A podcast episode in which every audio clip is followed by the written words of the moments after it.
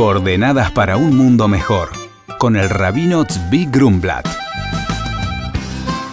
En mérito del nacimiento y Brit Milá de Rafael Gustavo, hijo de Karim y Judith.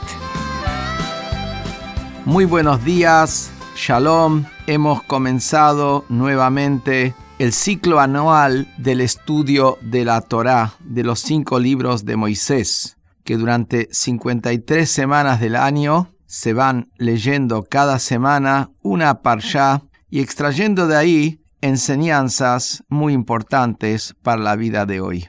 La parsha, lo que hemos leído en el día de ayer y estudiado y analizado, nos cuenta sobre los albores de la humanidad, pero tiene mucho que ver con lo que pasa hoy nos habla del diluvio, nos habla de Noé y nos dice de que una situación del el mundo entero, la civilización entera, fue de alguna manera borrada del mapa, lo que quiere decir de que no merecía existir. No había con quién hablar, porque si habría cómo arreglarlo, no se hubiera llegado a una medida tan extrema. Y sin embargo, había una persona que se llamaba Noé, junto con su señora, con sus tres hijos y las esposas de sus tres hijos, ocho personas en total que pudieron de alguna manera mantenerse firmes en su conducta y no corromperse en lo que era la civilización de este mundo. Podemos imaginarnos lo que era la presión social, lo que era vivir en una humanidad donde todos apuntaban hacia otro lado, donde la promiscuidad, la idolatría y lo más importante, el robo, lo más importante, la falta de respeto hacia el otro. Y como dice el texto bíblico, que la razón clave, por más de que había muchos defectos en la civilización, la razón clave por la cual se destruyó la civilización en ese momento fue el robo. El robo, el hecho de atentar contra los demás físicamente que esto también es muy importante para los días de hoy.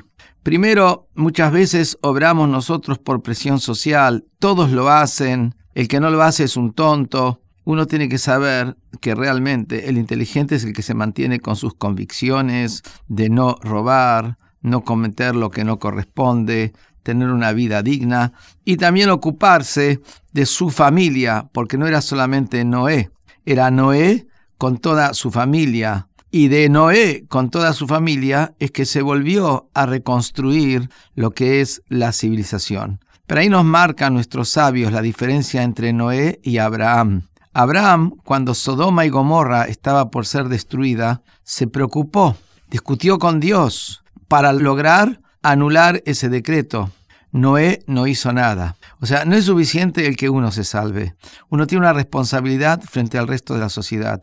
Y esto lo digo acá especialmente por la Argentina, que si queremos que si las cosas cambien, primero tenemos que ser firmes en seguir la ley, la justicia y la paz, pero también tenemos que preocuparnos por lo que pasa. El callar, el dejar que todo pase es consentir y de alguna manera no es lo que va a reconstruir un nuevo mundo. Muy buenos días y shalom.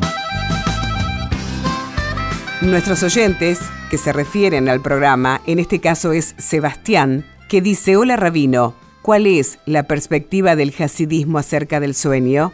Hola Sebastián, responde el rabino, muy interesante tu pregunta. Cuando se habla del sueño, siempre hay dos lados de la moneda, el cuerpo y el alma. Para la perspectiva del cuerpo, el Talmud se refiere al sueño como una sesentaava parte de la muerte, ya que nuestros ojos están cerrados, los poderes conscientes se debilitan y perdemos el control de muchas de nuestras facultades. Sin embargo, para el alma es un momento de rejuvenecimiento.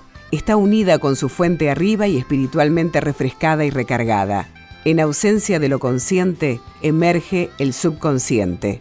Por lo tanto, de acuerdo con la Kabbalah, los poderes esenciales del alma están de hecho fortalecidos y más aparentes mientras uno está dormido.